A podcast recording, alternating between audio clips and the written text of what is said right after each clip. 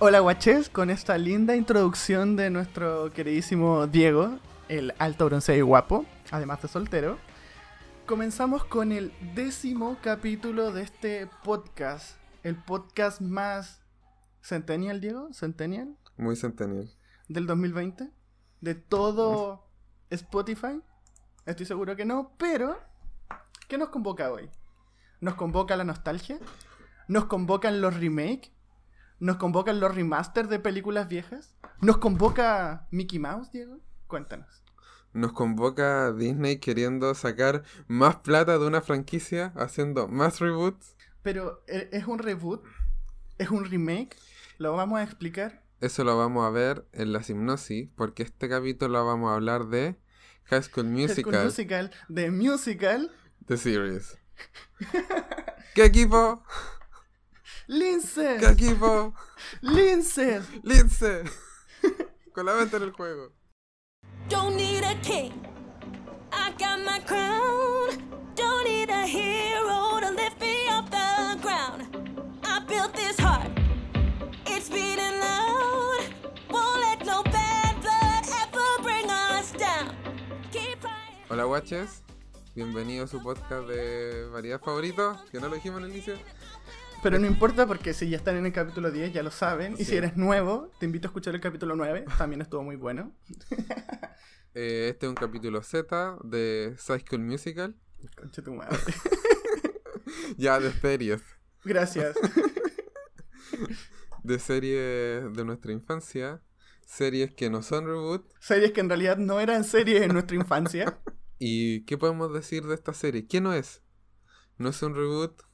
No es un musical. No es una película. No es un plagio descarado a Glee. No.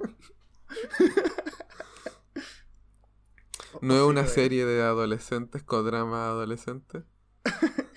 Seguro, yo, yo vi bastante drama adolescente. No es una serie donde Disney dice, ok, vamos a hacer LGBT, pero en internet.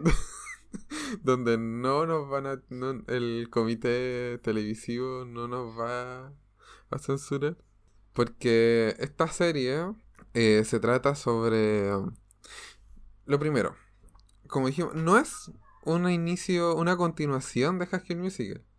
Sino que esta serie toma lugar en un, en un universo donde School Musical existe, pero como, Como nuestro universo. Como nuestro Sí, universo. es como nuestro universo. Donde High Musical existe, pero como una película. Y, es- y esta serie transcurre en East High, donde se grabó High Musical. Y ellos saben de que van a la preparatoria donde se grabó High Musical. Y llega esta eh, profesora nueva, donde dice, guaches, de verdad, están en la secundaria donde se grabó High Musical y nunca han hecho un musical de High Musical. Y dijo, conmigo no, perrita. Y, empe- y empieza la producción de... El musical más musical de todo It's, It's High. Y por consiguiente, Más lleno de drama adolescente de, de toda la serie. de todo Disney Plus. Definitivamente de todo Disney Plus. Aún no aparecen los hechiceros de Waverly Place de musical de series. Lo estoy esperando. Lo estoy esperando. De hecho, esta fue una de las series que lanzó Disney Plus como gancho, po. Claramente salió- opacado por The Mandalorian. Definitivamente opacado por The Mandalorian, pero sí, yo recuerdo. Les voy a contar un poco de historia. Era aquel noviembre del 2019. La domesticación del perro seguía su curso. La domesticación del- de los gatos hacia los humanos sigue su curso. Y Disney dijo, voy a sacar una serie de High School Musical. Y yo, viendo mi plataforma de descarga de series favorita, dije, oh, apareció una serie de High School Musical. Y se la envió al Diego. Y le dije, veámosla, por los mames. Ese no mensaje me- ni el visto alcanzó a hacer. No me llegó ni el visto. Y el fin de semana... Y el viernes pasado, viernes o jueves pasado, mientras Sí, grabábamos el podcast anterior, el Diego me dice, weón, estoy pero viciadísimo con High School Musical de musical de series. Veámosla. Y yo dije, ok, veámosla. ¿Te perdona? Sí, por supuesto. Ah, ¿Sabes qué es lo peor? Que yo llegué a la serie con eh, prejuicios, prejuicios por High School Musical 2 y por High School Musical 3. Y la serie me gustó. Fue un placer cierto, culpable. es Fue peor. un sábado de placer culpable. ah. Yo la serie, me acuerdo que cuando recién salió Disney Plus y vi qué series estaban, vi que estaba School Musical, pues me bajé el primer capítulo, jamás lo vi. Quedó ahí en la carpeta de descarga hasta que lo borré. Hasta que lo- la, la volví a encontrar, pues, después de haber ni siquiera noticiado al, al Yerko. ¿Y qué podemos opinar de la serie? pues? Yo agradezco no haberla visto cuando estaba en emisión. Porque, weón, media hora de capítulo, porque los capítulos duran media hora, son 10 capítulos, es corta, se ve rápido. Y creo que hay un momento en que era como, que empiece el siguiente capítulo, quiero ver qué pasa. Sí, sobre todo al final, sobre todo la... eh, eh, Sí, el- el tramo final, yo diría los últimos 3, 4 capítulos. sí, se tiene que ver de, de corrido. Sí, totalmente. Lo que Me sí me molesta, y me molesta de que, o sea, Disney está tomando la misma... No cambió el modelo de negocio de la televisión, de que cada semana iba sacando capítulos. No es como Netflix que dice, toma, tu serie. Claro, es que a diferencia de Ne- de Netflix, que igual primero eh, ya está posicionado y tiene una... Pero siempre ha sido así, si- desde Pero ha Netflix. tenido... Tiene, es que Netflix partió haciendo eso y lo puede y puede seguir el, el modelo porque tiene una metralleta de series. Bueno, sí. En cambio, Disney Plus en realidad como series de engan... tenía que engancharte en la plataforma. No podía esperar a que te vieras de Mandalorian y High School Musical en una semana y... Y no tenéis más razones para seguir Exacto, con de seguir Plus. ahí. Bien penca de parte de Disney tomando en cuenta los chingos de dineros que tiene. Sí, pero yo diría que está recién apostándole al streaming. No es como una... no es su carta A. Definitivamente no es su carta A. Es como su carta B. O C, En- como... O D. O J. Definitivamente no es, la, no es el número E. No la letra, el número. cuya derivada es la funcionamiento. Concha tu madre, qué buen capítulo de Los Simpsons. Me gustó la serie en el aspecto de que enfermamente LGBT aprueba el apoyo. Y me, y me gusta que sea orgánico, que no esté forzado, que no diga así como este personaje es gay y, y es un buen personaje porque es gay y mírenlo, es gay. y mencioné, era gay. Como, la Exacto, como los personajes gays del- de las películas chilenas. exacto. Y, y eso me molesta, de hecho me molesta cuando... Bueno, en realidad no solo con los personajes LGBT, cuando hay feminismo metido con calzador también me molesta. No porque tenga algo contra el feminismo, sino que porque cuando fuerzan algo y no queda orgánico, se nota que no está siendo puesto por las razones correctas.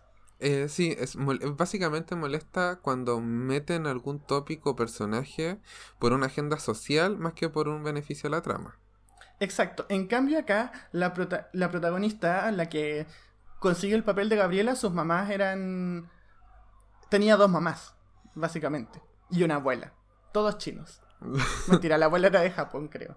Y de, y fin. de hecho lo muestran súper... O sea, si No. tú no, no prestas atención, Pasa no te súper... De, de hecho en un momento fue como, de verdad. Es que en un momento yo fue... Así fue como, wait, tiene dos mamás. Yo me yo, Yo dije, yo espera, recuerdo que lo Disney, nombraron al comienzo de la serie. Yo recuerdo que lo nombraron al comienzo de la serie, así como pasó. Pero me di cuenta porque en la serie hay en un capítulo en que él va a ver a la tipa y se queda en su casa. Sí, Y aparece una mamá que era como rubia. No sé si era rubia, pero en mi cabeza es rubia, quizás porque usaba una polera amarilla. sí, sí. era Pero después cuando está cuando está en la en la cosa esta del capítulo final, los dos capítulos finales y está como ella mirando y está otra tipa con la abuela china y dice como mis mamás y yo fue como ¿tus mamás? ¿Esto es Disney? O sea, ya teníamos a Carlos que, weón, qué amor es Carlos. De hecho, fue mi personaje favorito. A la mierda los protagónicos. Carlos. Yo quería que Carlos fuera feliz. El... Es que Disney, creo que la primera vez que presenta una fami- a una familia homoparental es en eh, Buena Suerte Charlie. Y que lo muestran, con, pero lo encuentran como una escena súper random y como que lo dan muy a entender. Pero acá de verdad fue muy... Era parte, era parte del universo, era parte de, del, del entorno del personaje. En ningún momento... Es como, podía estar como no estar, pero se agradece de que esté. Exacto, es y tampoco tema. causó conflicto en el personaje ni nada. No, en ningún, en- de hecho en ningún momento es como, ay, tengo dos mamás y eso me genera un conflicto y bullying. y de no- hecho no hay bullying en esta serie. Y esa No, no weá hay- me sorprende. Yo de como, hecho, esta no son las emperra, series. Es tan falsa, es tan falsa. Es como, esta, esta no son las series de adolescentes que yo veía cuando era adolescente. ¿Dónde está mi bullying? ¿Dónde está mi bullying por pertenecer, pertenecer al club de teatro? Gru- Exacto. ¿Dónde están los, los deportistas que no hacen waterpolo y teatro? ¿Dónde está el resto? Porque el antagonista, no antagonista, ¿cómo, cómo, lo, cómo mencionarías a E- EJ? ¿Cuál es ella? ahí? El que se come con Gabriela. Ah, Espérate, el que se come con Nini. el...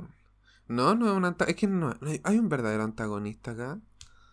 No, ni siquiera porque el profesor O un antagonista ciencia- como fluido. Sí, eh, sí, de hecho no hay antagonista. Eh, en ese aspecto como que igual hace falta, da la sensación de que falta un elemento de, de contraste. Sí, porque si no la serie... Es que la serie es súper feliz en todo momento. Aunque EJ y Gina sean como a ratos los antagonistas porque quieren los papeles protagónicos. Duran como nada. Sí, como y, dos capítulos.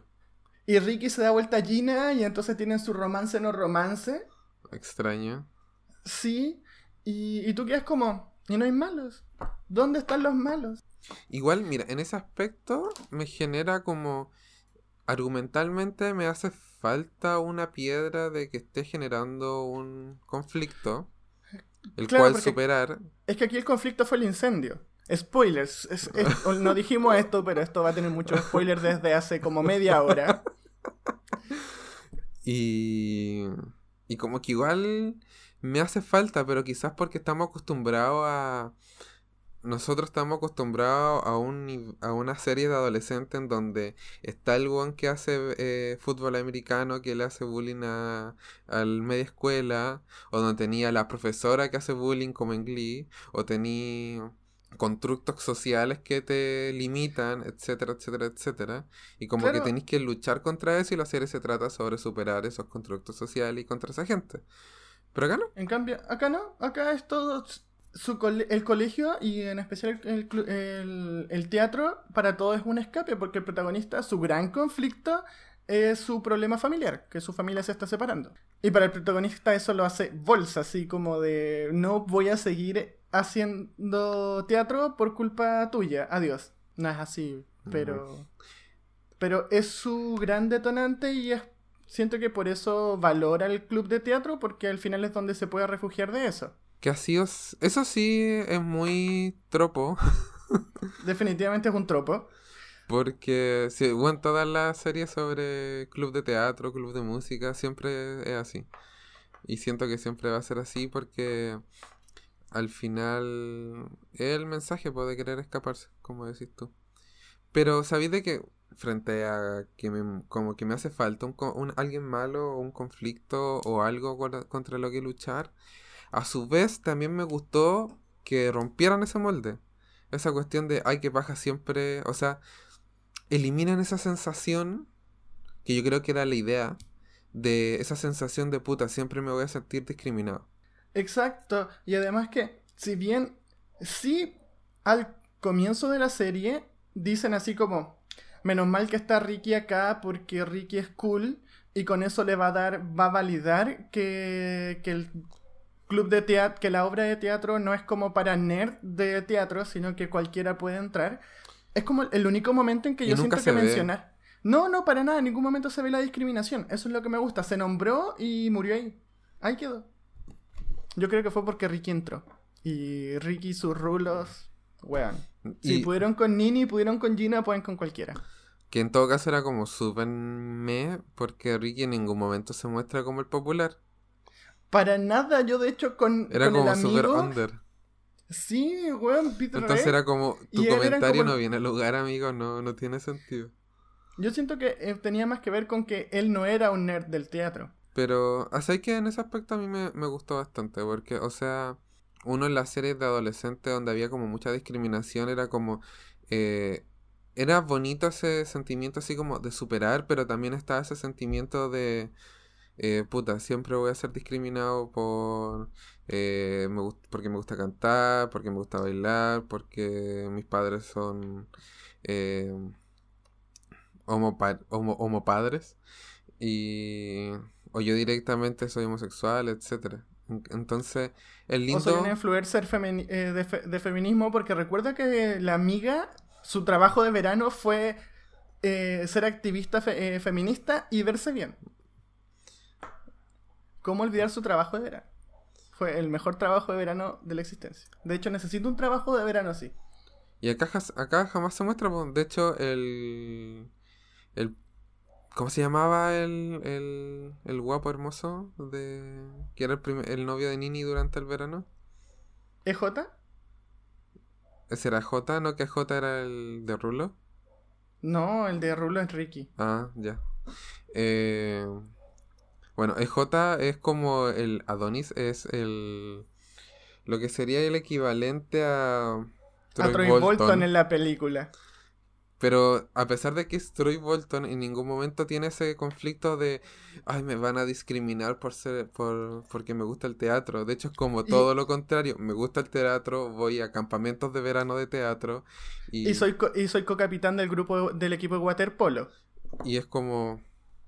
Y esas dos cosas pueden convivir y dentro del universo de School Musical, de musical de serie, eso está bien visto. Entonces como, yay, no, eh, se están rompiendo esto- estas barreras de las series de, ser tan fatalistas.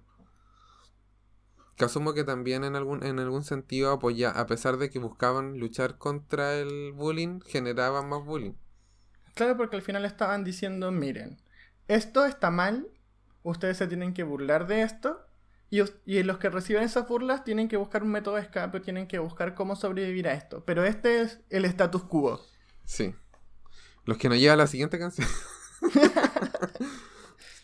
No, no, no, no. Y, y eso, po. Listo, gracias por escuchar el podcast. Qué, qué buen podcast. Cápsula. Uy, igual interesante el concepto de cápsula. Ya, eh, pero... ¿Qué no te gustó de la serie, Diego? Cuéntame. ¿Hubo algo que te desagradó? ¿Quedaste con ganas de una decimoctava temporada? ¿Qué no me gustó de la serie? El desarrollo de los personajes, para variar, como mi constante dentro de la cualquier cosa audiovisual. Y la relación con ellos y la profesora y el ambiente, porque, como mencionaste tú, todo se sentía demasiado plástico en muchos momentos. Como cuando fue el juicio de la profesora. Sí, ¡Weón! Ese- Si bien siento que era como. La vamos a salvar. Y la vamos a salvar con música y baile. Weón, esa profesora se le hubiesen hecho pero chota. Sin importar si ellos cantaron o no. Mm, o sea, yo no iba en ese aspecto, sino que yo decía, no me creo la relación de los estudiantes con la profesora. Como que eso fue, no me acuerdo en qué capítulo fue sinceramente, pero no fue muy, fue como en el medio, tirado más para el principio. Y en cambio, ningún, yo no sentí esa relación que se construyó una relación profunda. Sí, porque como- de la nada era profunda. Sí, de la nada era profunda. Es distinto porque, porque yo lo comparo, porque yo me, yo era, era y soy muy fan, muy fan de Glee. Y en Glee se, es- eh, sucede esta misma mecánica de un grupo que se siente, que como que genera una Que gran un grupo inadaptado. un grupo inadaptado que genera una gran conexión con el profesor, porque el profesor es la, la vida y obra de del padre Hurtado. Juan, Entonces, Juan Glee. Juan Glee. De Juan Glee. pero en Glee se, tú- te super creo de que el profe es la zorra, ¿cachai? Porque Claro, se generan, se, eh, espera, uh, se generan, en Glee se generan varias situaciones en donde el profesor genera como cierto vínculo con ciertos personajes. Entonces eso como que te da a entender de que te muestra la, la relación con los alumnos de manera concreta. En cambio acá es como existe. Claro, o sea, además de haber salido a carretear con Nini y su mejor amiga, cuyo nombre no recuerdo. ¿Eso fue antes o después del juicio? Estoy casi seguro que fue incluso después del juicio. Sí, porque fue para el baile. Ya, entonces ni siquiera... Entonces, pero a lo que voy es que además de esa situación claro. y de que cuando Ricky le dice mis papás se están divorciando y, y ella como que le da un consejo que no fue bueno, ¿Cuál fue el consejo? Fue como... Ándate para tu casa y es- está con tu familia. Yo ya pasé por esto. Entonces, además de eso, ella simplemente era. estaba ahí y era mandona. Es que, como te digo, la serie es demasiado feliz. Siento que le falta conflicto y que al Quizás final los muy- conflictos. Yo creo que el tema fue el tema de tiempo. Muy corto. Sí, sí. Porque el conflicto hace que eh, crezcan los personajes, que se desarrollen. Ahí está, tenéis razón, tenéis todo un punto. Entonces, si no hay Apoyo. conflicto, no hay desarrollo de personaje. Ricky creció, pero porque tuvo todo el drama familiar. Es que claro, pues era el único que tenía conflicto. Nini, mm, yo diría que más retrocedió, o más bien como que hizo una espiral y subió un, un nivel, porque no es que haya, como que creció hacia arriba, porque al comienzo fue como, estoy con EJ, ya no estoy con Ricky porque Ricky me dejó porque no me dijo que me amaba. Después fue como, Lo cual me EJ es siento un... muy representado. Después fue como, EJ es un psicópata, no te quiero, no quiero nada con los hombres. Oh, Ricky de nuevo me gusta. Pero cuando le gustó de nuevo Ricky, yo siento que había crecido, que ya no era la mujer que dependía de los hombres. La serie es muy feminista. Sí, En pero un sentido... ¿Mm? no, no lo siento forzado. Yo en el único momento en que lo siento forzado era como cuando la amiga afroamericana eh, como que lanzaba como sus luchas contra el patriarcado y Pero porque ella era ese Sí, personaje. exacto. No es como que la serie te diera ese, ese, ese mensaje. Aunque en parte sí. Pero era, era como... Ok.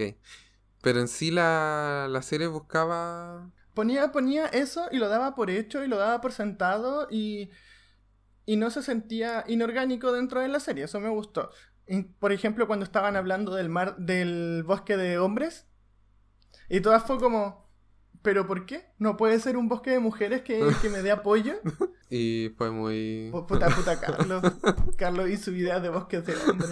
Es una idea que necesita madurar.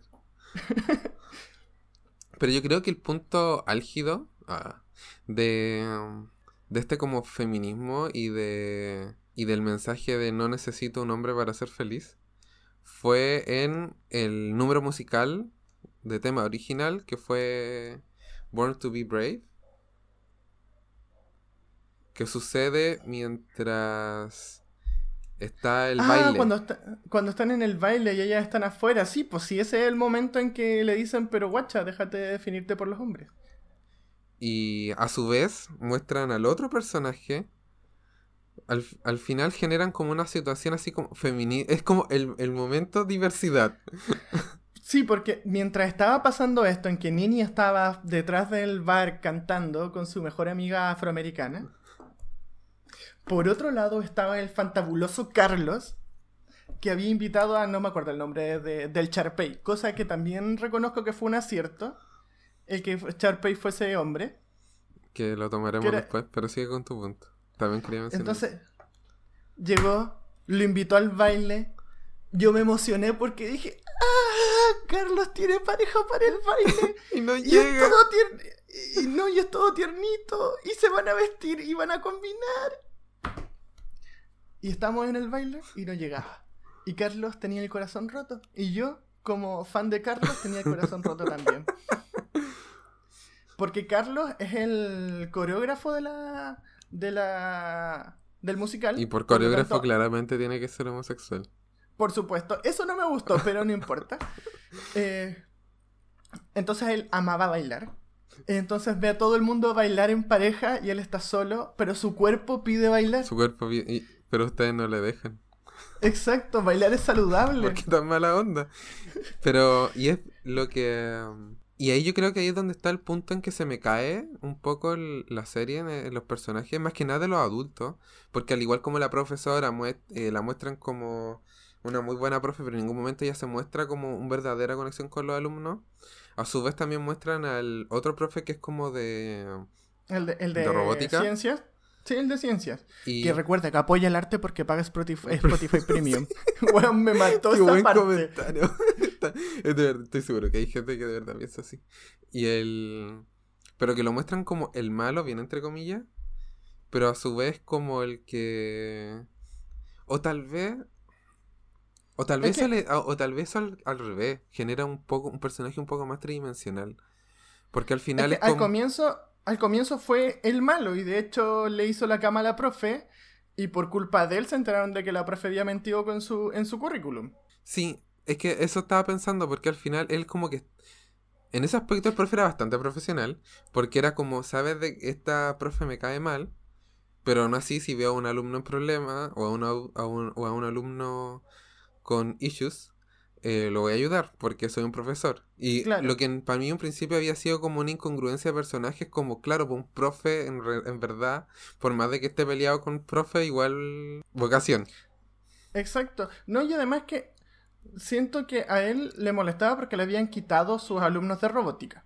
Porque ¿Verdad? recuerda Sí. que la que hace de la profesora en la, en la obra era la capitana de robótica. Porque el profesor, que es el señor Masara, qué buen nombre, de hecho, tiene nombre de villano poderoso.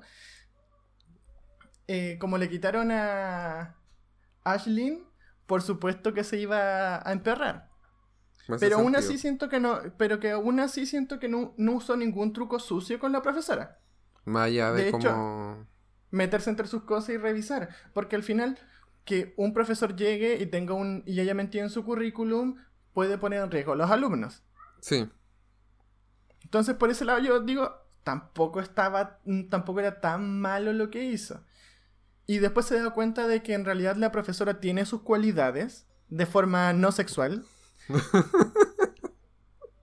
y tienen un momento súper lindo que me hacen chipearlos.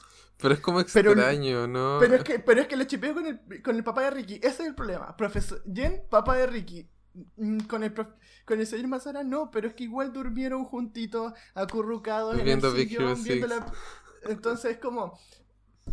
No, es complicado, es complicado. Tengo demasiadas OTP en esta serie. Y... ¿De qué estamos hablando? Ah, de la serie, del momento de, de No necesito un hombre para ser feliz, ¿verdad? ya, pues entonces Carlos estaba ahí, sintiendo como su cuerpo pedía baile. Comienza a sonar esta canción, su cuerpo se empieza a mover y dice, a la mierda, no necesito un nombre para bailar acá. Y se pone a bailar. Y el coreógrafo, así que sabe bailar. Así que sabe bailar. Que de hecho es la, es la frase que le hizo el profe, porque de hecho la encontré muy así como, oh, que fue como, Carlos, te he visto bailar, no necesitas de una pareja para brillar o algo así. Y fue como, oh, y, sal- y salió versos y mayor esfuerzo. Cierto, había olvidado que Carlos y el, y el señor Mazar hablan en ese momento. Y por eso, y eso, y esa, y esa frase es la que a Carlos le da la el, el rush de Para bailar. para bailar. ¿Verdad que es como... Se- señor Mazara, señor... Porque el, eh, el profesor Mazara ni siquiera se sabía el apellido de Carlos. No sé si te, te recuerdas de esa parte. No. Como, señor Mazara, señor... coreógrafo de la obra. Uno. Pero sí me molesta que Carlos sea el coreógrafo. Que, no, que sea como gay y el coreógrafo. No, no sé si... La verdad, la serie es tan como inclusiva y Que, que, sí, Etcétera, yo etcétera. como se lo perdono. sí que sí es como ya, sí, sí, igual Es plausible. estadísticamente tampoco está tan alejado. Pero sí es como, mm, me molesta eh, en general cuando el personaje gay es como el artista de algo. Es como, ¿quién te va a saber maquillar? Justo aparece un personaje gay. O ¿quién va a escoger tu ropa? Justo aparece un personaje gay. Eso por lo general me molesta. Sí, a esta serie le falta un personaje gay que no sea estereotipado. Sí, Porque el, tenemos al otro, al, al otro personaje homosexual, que en este caso es... Tenemos al otro personaje homosexual, que en este caso es Seb, que en la obra lo, lo eligen para ser Charpey. no lo eligen. Él dice que va a ser Charpey. Él dice que- Porque lo miran y es como, ¿cómo se llama el hermano de Charpey? ¿Qué- ¿Ryan? Es el Es que- actor, pero No dejémoslo. importa, pero Ryan. Qué buen cameo el de Ryan. Weón, pero me encanta. Yo ya estaba así como flipando con el cameo anterior a ese. Es de la, de la, de la junta escolar. Sale como la mina así como haciendo el típico movimiento de, de ella en School Musical. Y después fue como buena. Y después sale Ryan y fue como. Y es muy explícito. Y tiene un, Es que- número musical. Exacto, me encantó que tuviese un número musical, que le dieran el peso que, que se merecía. Porque Es el único personaje viejo que sale, además de... Pero no aparece ningún... Es como el único principal, entre comillas, que aparece. Eh, ¿Te imaginas hay un, un Troy Bolton? Una, una Gabriela? ¿Una Charpey? Volviendo ahí. Lo que sí es que el, el, el de Ryan lo encontré así como acertado porque al final es como una alucinación de la profe. Pero... Sí, po, y además que la profe tenía todo un tema con él, po, Sí. que fue el que le había hablado de- del elenco principal. Sí, aunque claramente eso podía ser muy fácil reemplazable en cu- Por- fue como, ya, ¿cuál de todos estos personajes de Castle Musical nos podemos conseguir? Ese, ya, a este vamos a usar. Exacto. Pero el de la otra mina, fue, ese sí fue un cameo, po. Sí, ese fue un cameo por todas las de la ley. O sea, ese, si no te dicen y no tienes como agudeza visual, no lo ves. Y bueno, eh, Ryan está muy viejo. Los años no gordito, pasaban. yo lo encontré Sí, gordito. está gordito. Pero se sigue viendo cool con su chaqueta de cuero. Sí, eso sí. Ah, ya, pues, y a Seb lo, bueno, elige, le dan el rol de Charpey y yo lo encontré muy acertado. Sí, pero también cae en el estereotipo cuando lo maquillan y le ponen cosas como con brillito y él dice que por fin se siente como, como debería ser.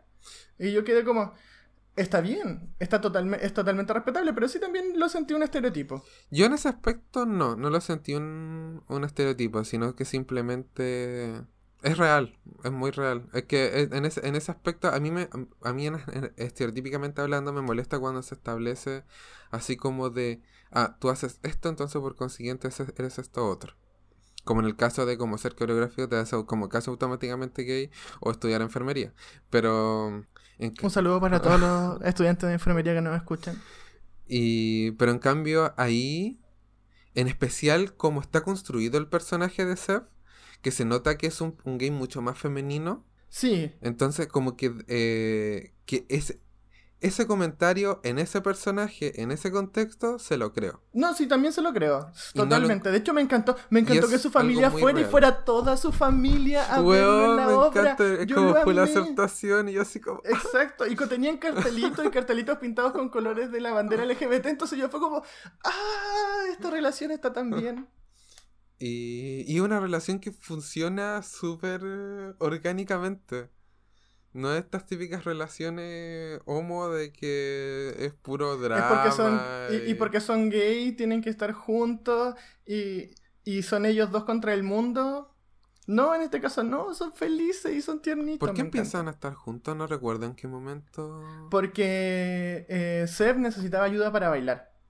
Ah, Entonces tienen una, tienen una sesión de baile privado. con mucho contenido homoerótico y sensual. Por supuesto que hay cont- alto contenido morótico, estamos hablando de Disney. Solo superado por la franquicia de Rápido y Furioso. en cuanto a contenido morótico, eh, por supuesto.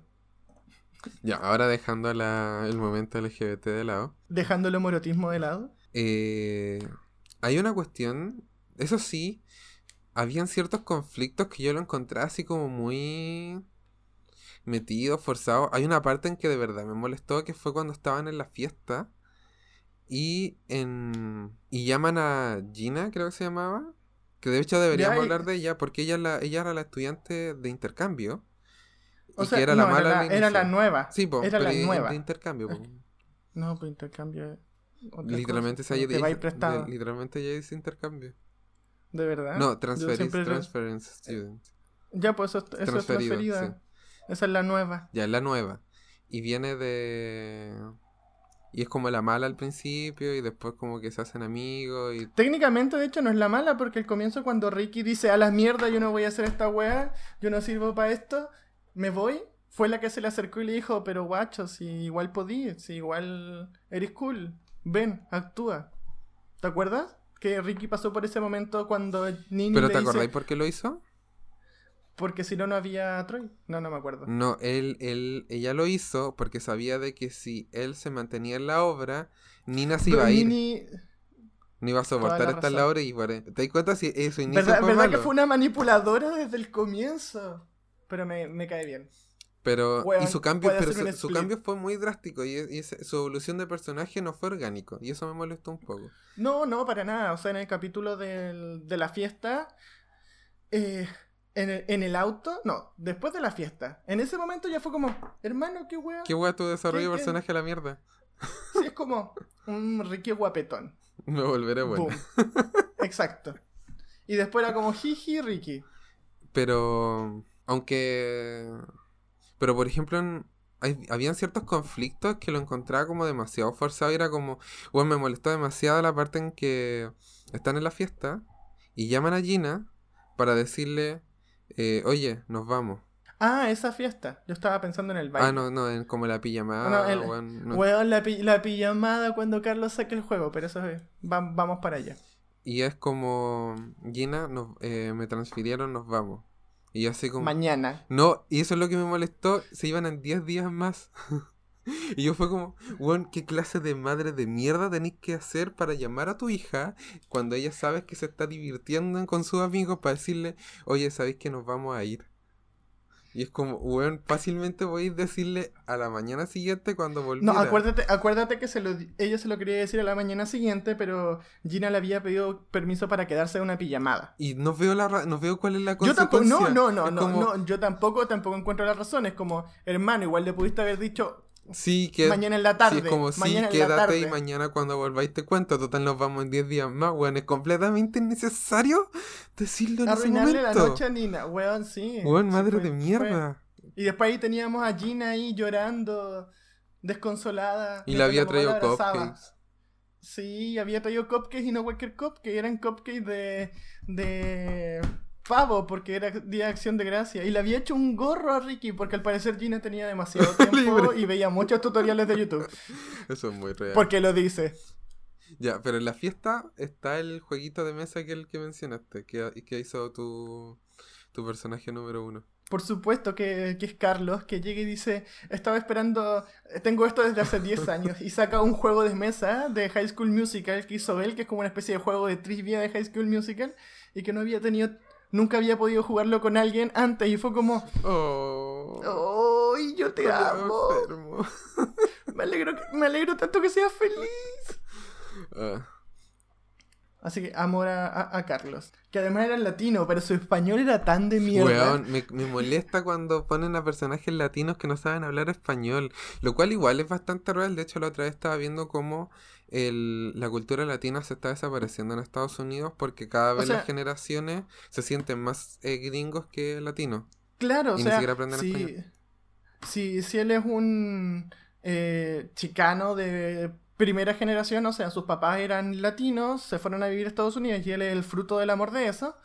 Entonces, claro, su nivel de español estaba acorde. Conozco gente de Estados Sí. Unidos que, tiene que es de descendientes mexicanos que habla mejor español, sí. Pero su español fue muy, muy, muy de cartón. Sí, lo, me, Tío, tío, puedo usar el... El teatro. Y fue como, sí. Y, y- y yo quedé como...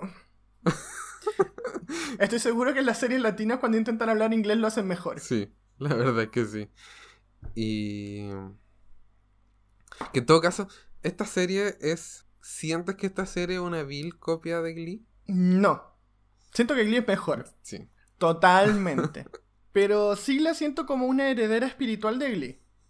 Porque Glee ya no está. Sí. Si Glee estuviera, sería como una copia barata y que están chocando y están... en- Pero en cambio este es como el intento de hacer un sucesor de Glee que apunta a esta generación. Y de Disney. Porque Glee... ha- Claro, pero Glee... Bueno, Glee ahora técnicamente también es de Disney. En su momento era de Fox. Fox ahora es de Disney. Pero anyway. De hecho, yo creo que por eso pueden hablar de Glee abiertamente en la serie. Porque sí, lo, lo hacen. hacen. Es como. No, sí, nosotros estamos conscientes que esta serie está. Tiene relación con Glee. También están conscientes de que las otras dos películas de High School Musical fueron malas. Lo dicen explícita. Porque lo dicen. Porque como... Creo que, creo que es Sí. Carlos el que lo dice. Que es como... Amé la primera película y vi los 15 minutos de las otras dos. los primeros 15 minutos de las otras dos. Y es como... Es tan real, joven Carlos. Tan real. Entonces al final siento que no. No es una copia. Pero sí apunta a lo mismo. Lo cual me agrada. Porque al final Glee fue una serie que definió una generación. Y era necesario. Y, en- y era. Y como que le hace falta esto a la generación actual, encuentro yo. Pero de una manera más actual, pues igual Glee era. políticamente incorrecta en ciertas partes. Sí, o sea, igual tuvo una pareja LGBT eh, mucho antes de que estuviese de moda ponerlas en las series. Pero siempre, Lee siempre trabajó con lo que mencionaste, po, el conflicto con gente. Entonces, Sí, esto es como, es como, es como Glee pasado por un filtro Disneyizador definitivamente fue un filtro Disneyzador. y trasladada en el tiempo. Ahora, ¿tú sientes que High School Musical fue la mejor película musical de Disney para hacerla? ¿Una serie? La verdad es que para iniciar sí. O sea, Es por que- más de que me guste Camp Rock, Por cierto, somos fans de Camp Rock. Ambos, ambos. O sea, Camp Rock por siempre. Pero es que, es que weón, Joe Jonas. Joe Jonas. En fin, prosigue. eh, se me no sé qué está diciendo. Ah, de que sí, esta, se- esta serie... Es que fue un buen inicio, que sabéis que a mí me gustó la premisa de la serie, eso, y eso fue lo que a mí me enganchó. De que yo de verdad, eh, cuando me puse a ver la serie, me vi con una presupuest- eh, predispuesto, no presupuesto, eh, a que la serie iba a ser como una continuación de, de School Musical. Y que iba a haber Claro, un nuevo Troy, una nueva Gabriela, vi que hay, pero como- no... Yo también me lo esperaba. Y fue una grata sorpresa que no fuese así. Como dices tú, claro, aunque a pesar de que amor a Camp Rock, aunque la he visto, la vi hace un par de años atrás, no tanto así como dos años atrás y era pésima, pero su música sigue estando en mi corazón, que es lo importante. Eh, High School Musical sí fue un fenómeno mundial. De hecho, por eso hubo giras mundial de High School Musical y no de Camp Rock. Entonces, revivirlo con esto me agrada. Otra cosa que me agradó de la serie es que es muy típico que en las series donde el transcurso de la serie va hacia vamos a hacer un musical, vamos a hacer una obra de teatro, vamos a hacer un concierto, la guay que sea, Como en High School Musical. Al final no se ve el- la cagada que estuvieron ensayando durante chingos de capítulos. Como en High School Musical. Pero me encantó de que los dos capítulos fueran la puesta en escena. Y es como, oh, weón, por favor, gracias Disney por por fin ver los resultados de toda una práctica. Sí, porque al final eh, es el momento de... Yo siento que es el tercer momento de conflicto en la serie. Porque el primero fue cuando la profesora se estaba a punto de ir. Eh, después el incendio. Y luego la puesta en escena. Porque la puesta en escena eh, causó que todos estuviesen nerviosos. Que se diera este problema con Ricky y su mamá. Que Nini se enterara de lo de la tipa de... De la decano de esta escuela en Canadá. Era en Canadá. De arte. Sí, era en Canadá. Oh, oh, Canadá. Creo que era en Canadá, sí. anyway, ¿Por qué nombre de la ciudad? irrelevante. En fin. A lo que voy es que en ese sentido causó mucho. mucho conflicto y estrés en los personajes. Y ahí hubo un crecimiento también. Porque al final Ricky se saca el. Mi mamá está con otro. En, mientras están eh, ahí. Igual me llama la atención de que metan esto, este tema de como la separación de los papás en la serie, en un mundo en donde eso es como tan común. Igual me, me, me llamó la atención de que eli- eligieran ese tópico para tratar durante la serie. Sí, fue, fue raro. Porque siento que. No era un. Para hacer una serie que intenta ser actual, no es un tópico actual. No, pero la verdad es que si bien mis papás están separados, no, vi- no viví una se- no, la separación no la viví cuando yo era chico. Entonces, de hecho, ni siquiera tenía conciencia, ni siquiera tenía conciencia cuando, cuando sucedió la separación. Entonces, a lo mejor yo estoy como sobre reaccionando porque para mí está demasiado normalizado. O de verdad afecta así a un... No lo sé, mis papás están juntos aún, lo siento. Entonces Pero necesitamos a alguien. En ese sentido, sí, necesitamos a alguien con papás divorciados. Pero siento que igual en ese sentido yo se lo compro que Ricky esté sí, porque al final no es que la mamá esté como que se enteró recién. Porque Ricky sabía que los papás estaban pasando por problemas. Mm, Pero ellos estaban intentando solucionarlo. Y al final lo que a Ricky le molestó fue que se lo dijeran así de la nada. sí. Porque después cuando vuelve a la casa, como que pasa este choque inicial de mis papás se están divorciando, eh, está bien con el papá. Y lo que le duele es que la mamá terminó con el papá y a las Mm. dos, tres semanas Weón. estaba con un tipo y es como, weón. Y más encima lo llama y el tipo así súper... Hola, sí, tu mamá, est- estoy con tu mamá. Ah, tú eres Ricky, sí, está en la ducha. Y es como, Weón. Weón, si veo que está llamando el hijo de la persona con la que estoy saliendo y que no, lo, no me ha presentado, yo no contesto el teléfono. No, sí, weón, son muy desubicados. Es, y eso es lo- y como te mencioné, pues es como. Los conflictos son por teléfono ahora que lo veo. Y son como muy desubicados, weón. Qué weá, los gringos. Por cierto, no, Diego, el que hace de Ryan Evans se llama Lucas. El que hace de Ryan Evans Se llama en Lucas. High School Musical se llama ¿De Lucas. verdad? Weón, te lo juro, estoy impactado. ¿Qué otro? Me, me gustó el guiño de que los primeros tres capítulos comenzaran con un D. Sí, me, me encanta cómo ellos mismos jugaron con su propio meme de High School Musical. The Musical. De serie, de soundtrack. Así, buen soundtrack. así se llama el disco. Y los primeros tres capítulos eran como The Rehearsal o algo así. Me molestó que no lo siguieran, fueron a ver... eh, No es complicado generar un... Sí, Título. o sea, se perdería, se perdería como el, el título del capítulo de qué equipo. Que ese es como cuando están con el tema de la profesora y que termina con que hay una parte que el Ricky dice qué equipo cuando están todos en la Sí, en el sótano de red y dicen Lindsay y como que ahí el grupo se, se cohesiona y, y pueden trabajar juntos, que antes les faltaba como esa cohesión y ese líder. Pero aún así, sí, debieron haber seguido con el mame del D. Sí, yo también apoyo. Y Jerko, ¿quieres una segunda temporada? Bueno, necesito mi segunda temporada de Camp Rock. Necesito mi segunda temporada de Camp Rock. La necesito. Sé que no va a pasar, pero no importa, la necesito. De hecho, cuando empezamos a ver la serie, los dos tuvimos la misma duda de la segunda temporada será School Musical 2. Sí, es que, es que al ser una serie tan de High School Musical, de musical, de serie, no tiene esta como libertad de si, no sé, pues fuese eh, de musical de serie y no estuvieses como eh, enganchado a un nombre antes. Sí. Entonces, pero no, Disney dijo no, me vale la propuesta que creé hace 10 capítulos atrás. Y avisaron de que iban a hacer la segunda temporada sobre eh, La Bella y la Bestia. Van a hacer el musical de La Bella y la Bestia. Y yo así como, te pasaste por la raja así el High School Musical, a la mierda. Es que totalmente, porque es como. Te creo que hubieses hecho las dos. Ya. Eso yo lo entendería. No la vería porque la segunda película es pésima. Sí, yo creo que por eso dijeron, mira, esta, esta serie prendió, le fue bien, pero no podemos hacer el Hacking Musical 2 porque no va a aprender igual porque es mala. Y nosotros sabemos de que es así. Sí, pero entonces sigamos con Cam Rock 1. Por último. La verdad es que sí. Yo también apoyo de que debieron haber seguido con esa con esa línea que Camp Rock al final es el Hacking Musical de unos años después. Sí, po, y con Joe Jonas. Y hago hincapié en Joe Jonas.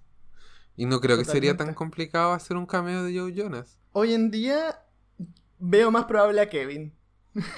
Sí, pero a lo- a- algún Jonas podría hacer un cameo El cuarto Jonas, el Jonas olvidado. Definitivamente ese Jonas estoy seguro que va a ir porque nadie, de hecho ni siquiera nos enteraríamos si va porque ¿quién conoce al cuarto Jonas?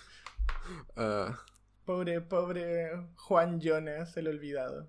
Así que lo que sí sale como a finales de este año. Así que no vamos a hacer un a tener podcast. 12 al respecto. capítulos. ¿Aún? ¿No vamos a hacer un podcast al respecto?